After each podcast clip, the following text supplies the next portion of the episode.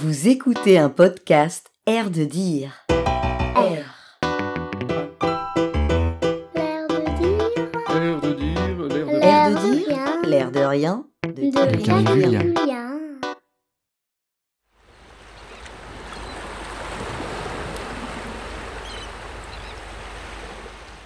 La jetée.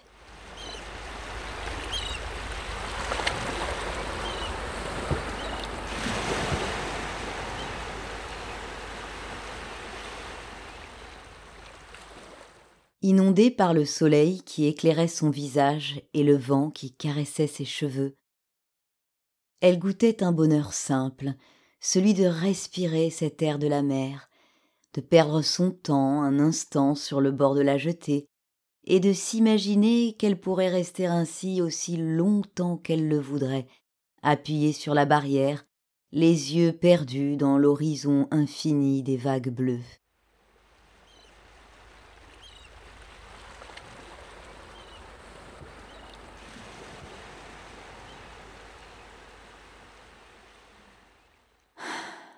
Carpe diem, songea-t-elle.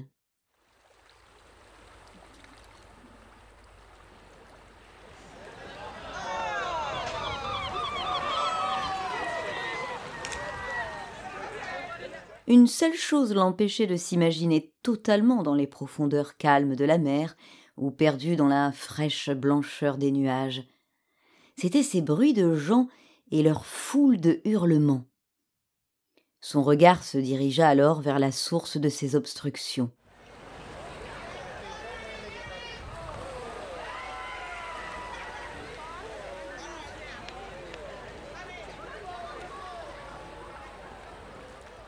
Elle vit en contrebas flotter dans l'air quelques papiers que les passants de plus en plus nombreux se disputaient. Curieuse, elle décida de s'y rendre. En se glissant au milieu de la foule la plus amassée, elle distingua ce qui provoquait autant d'attention et de bonheur soudain. Une valise ouverte. Elle ramassa au sol un de ces papiers restés et reconnut aisément un gros billet de cinq cents francs. C'est moi qui ai découvert cette valise. C'est à moi que revient cet argent, petite. cria un homme d'un ton menaçant en lui arrachant le billet des mains. Il y en a partout s'écria une femme d'une quarantaine d'années avec euphorie. C'est un vrai bonheur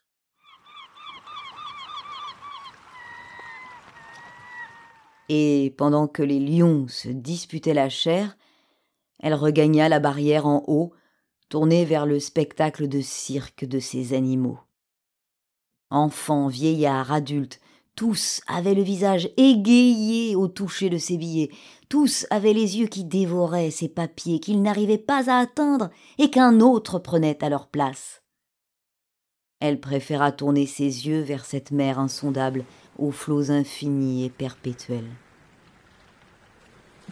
Telle la réaction de ces gens, songea-t-elle, qui est souvent la même devant un appât, la mer ne cesse de tourner sur elle ses rouleaux. Vous en voulez?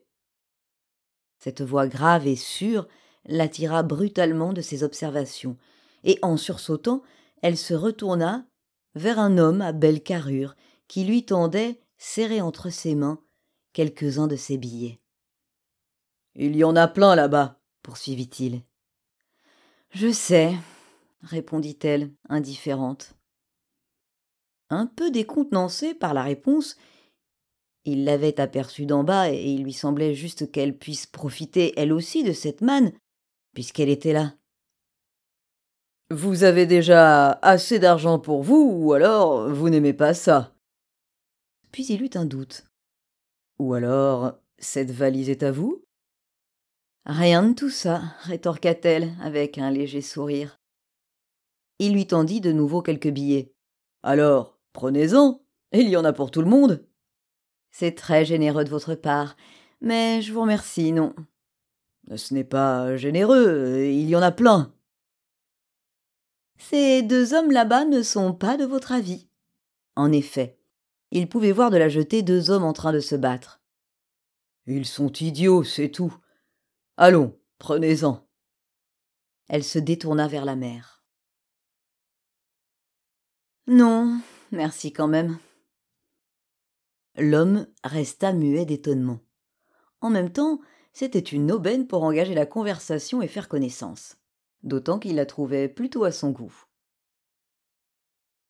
Pourtant, dit-il, ce n'est pas tous les jours que quelqu'un vous offre de gros billets dans la rue comme ça. Vous m'intriguez. Est-ce parce que vous avez l'impression que cet argent ne vous est pas dû, que vous ne l'avez pas mérité, qu'il est volé? Non. J'ai simplement envie d'être différente et de ne pas me jeter, comme ces animaux, sur des bouts de papier. Ce spectacle m'amuse et me donne la nausée en même temps. L'originalité est cher payée, ou alors vous êtes une femme soit très vertueuse, soit masochiste, dit-il en riant gentiment. Il n'y a aucun sacrifice masochiste ni quelconque vertu de ma part de ne pas vouloir faire partie de ce spectacle. Cela ne m'intéresse pas, c'est tout. Voyant que leur échange allait tourner court, il dit tout heureux en tournant les talons. Bon, eh bien, laissez-moi donc prendre la part d'argent qui aurait dû être la vôtre. Mais à sa grande déception, le bord de la plage était redevenu tranquille, et, comme des lions abandonnant leur carcasse, la valise vide gisait au milieu des pas des promeneurs vacanciers, comme ultime témoignage d'un événement passé et inconnu de certains. C'est déjà trop tard, observa-t-il. Un léger pincement aux lèvres. Puis, se ressaisissant. J'espère que si j'ai perdu la joie d'avoir un peu plus d'argent, vous allez me faire le plaisir de partager un peu de votre agréable compagnie. Je vous invite à prendre un café. Elle se mit à rire. C'est vrai qu'un intérêt pour un autre. Elle avait décidément l'esprit très sarcastique. Il en fut un peu gêné. Mais non, euh, balbutia-t-il. Ce n'est pas ce que ce que vous croyez. Euh. Elle l'interrompit. Maintenant? Euh, oui, bien entendu, euh, maintenant. Mais aussi demain, après-demain, si vous voulez. Il lui semblait qu'il parlait un peu vite. Elle se méfiait de ceux qui avaient la parole facile et prometteuse. Mais elle n'avait rien à faire. La situation l'amusait et il était loin d'être repoussant. Eh bien, j'accepte volontiers, s'écria-t-elle joyeusement. C'est étrange comme est la vie, pensa-t-elle. Elle était venue dans le calme, reposer son esprit et chercher un peu de solitude. Et voilà qu'elle assiste à une scène étonnante et qu'elle part pour aller boire un verre avec une rencontre hasardeuse. Elle prendrait donc le temps de réfléchir sur ses assombrissements une autre fois.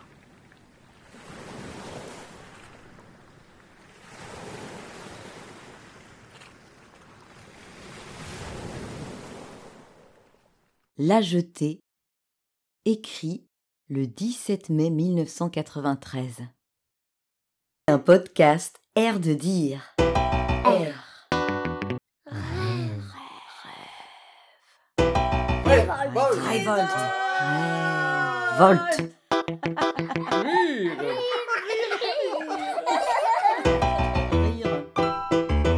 Air de dire, de Air de dire, l'air de rien. Attention, chers Attention, auditeurs. chers auditeurs, les textes ne sont pas libres de droit.